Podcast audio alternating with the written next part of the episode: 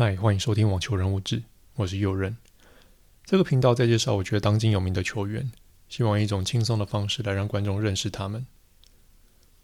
在女子网坛，到底谁可以打败 Iga Swiatek，甚至取代他成为下一个球后？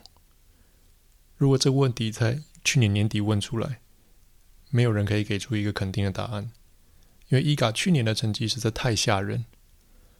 从二月卡达公开赛开始，一路连胜至温网才被中断。他不仅拿下法网，之后还拿下美网，与第二名的分差来到六千分之多。要知道，赢下大满贯冠军才两千分，他跟第二名的差距是三个大满贯冠军的分差，就知道这有多惊人。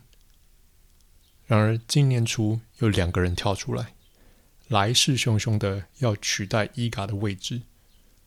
而其中一个自信满满，且在拿下今年澳网冠军之后，多次向媒体说他将追逐伊嘎的成就，并且取而代之。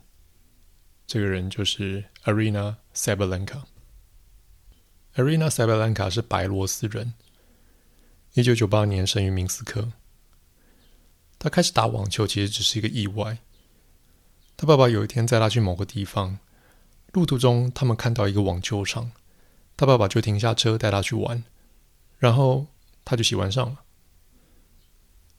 萨巴兰卡早年并没有参加很多国际网球总会，也就是 ITF 办的青少年赛事，反而参加比较多欧洲办给青少年的网球赛事。他在二零一二年转了职业，但他却从未在正赛中拿下一胜。这个现象直到二零一四年底伊斯坦堡的比赛才终结。他终于赢下了一场比赛，破蛋之后，他就像开窍一样。随后在二零一五年拿下两个 ITF 等级的冠军，二零一六年再拿下两个更高层级的 ITF 赛事，让他的排名冲上了前两百名。随后他转战 WTA 女子网球协会的赛事，到了二零一八年，他迎来了他的爆发年。他终于在比赛中对抗前二十名选手的时候取得胜利，并在美网进入了第四轮，输给当年的冠军 Naomi Osaka。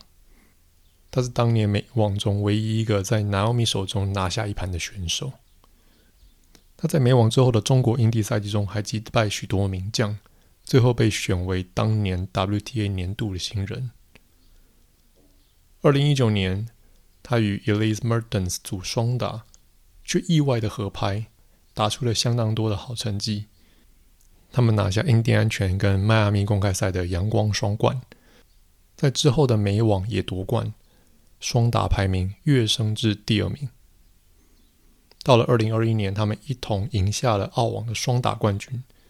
塞巴兰卡的双打排名终于上升至世界第一，成为双打球后。但至于他的单打嘛，他的排名虽然一路上升。击败许多前二十甚至前十的好手，也拿下几个 WTA 一千分级的冠军，但他在大满贯比赛的成绩一直没有起色。所以他到底是哪来的勇气，敢跟伊嘎呛下？且我一开始其实有提到，他拿下今年的澳网冠军，他到底是怎么做到的呢？在讲到他成功之前，先来提他之前的问题，也就是发球。他是近三年来双发失误最多的球员。他去年发出四百二十八颗的双发失误，共打了五十五场比赛，接近平均每场八颗双发失误。他去年双发失误的次数跟第二名两百八十九颗差了一百多颗之多。每个评论员都用灾难来形容他的发球。但很有趣的是，即便如此，他还是能够赢下比许多的比赛。他的球风非常的剽悍，有点类似 Serena Williams 的球风。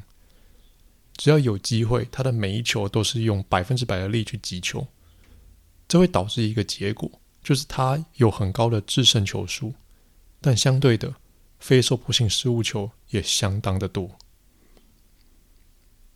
他常常催眠自己，他的发球不是问题，毕竟他还是可以靠他强力的底线击球来得分，且他还是赢下了许多比赛。但事情总是要糟糕到一个程度，人才会去承认，好吧，是该去正视这个问题了。当那个时刻来临时，他开始寻求协助，希望能改善他的发球。他很努力的想要改进他的发球。他一开始认为是他的心态出了问题，但后来发现不是这样。他请了专精于人体工学的专家来帮忙改善他的发球姿势。他们看了很多他发球失误的影片，研究为什么这个球没有办法发进，该怎么改善。在经过一番努力之后，终于有了显著的成果。他今年到目前为止发了一百一十九颗双发失误，打了三十三场比赛，平均每场发出三到四颗的双发失误球。这跟去年平均每场八颗双发失误球有着天壤之别的差距。不只是发球，他也开始加了旋转在击球上，而不是只是猛烈的平击球。他削减了某部分的速度，换取减少失误发生的次数。发球精进，击球更稳定之后，塞巴兰卡今年的表现非常的亮眼。今年初不止拿下澳网的冠军。他还拿下阿德雷德国际赛，打进印第安全公开赛以及斯图加特公开赛的决赛，并且在上周赢下马德里公开赛的冠军。他的排名在拿下澳网冠军之后升上世界第二，现在呢，与第一名的伊嘎舒扬特只差了不到两千分。如果说去年的女子网坛的话题是伊嘎优异的表现，统领了整个女子网坛，几乎确定。结束 Serena Williams 之后的战国时代，而今年的话题便是在 Aryna Sabalenka 跃升至世界第二之后，跟 Iga 产生的宿敌关系。他们两个分别在今年的斯图加特公开赛以及马德里公开赛中进入决赛。伊 ga 率先拿下斯图加特公开赛的冠军，那随后在马德里公开赛的决赛中，Sabalenka 还以颜色，击败伊 ga 夺冠。很有趣的是，在塞巴兰卡率先晋级马德里公开赛决赛的时候呢，记者采访他最想要跟伊嘎还是跟 Veronica 打决赛，塞巴兰卡毫不犹豫地说一个。许多评论员也表示，要当第一就要击败第一，并且纷纷赞赏萨巴兰卡这股勇气。萨巴兰卡也表示，他认为女子网球就该要有这样的稳定性。也就是世界第一以及世界第二能够在决赛对决。评论员也表示，这样的宿敌关系有助于女子网球，也会吸引大家来关注。就如同当年男子网坛的 Federer 以及 Nadal，他们的宿敌关系让他们两个人甚至整个男子网坛的球技往上提升，也吸引一大票粉丝来看他们打球。最后，期待伊嘎跟塞巴兰卡这样的宿敌关系能够持续，也期待塞巴兰卡在月底的法网能够有好的表现。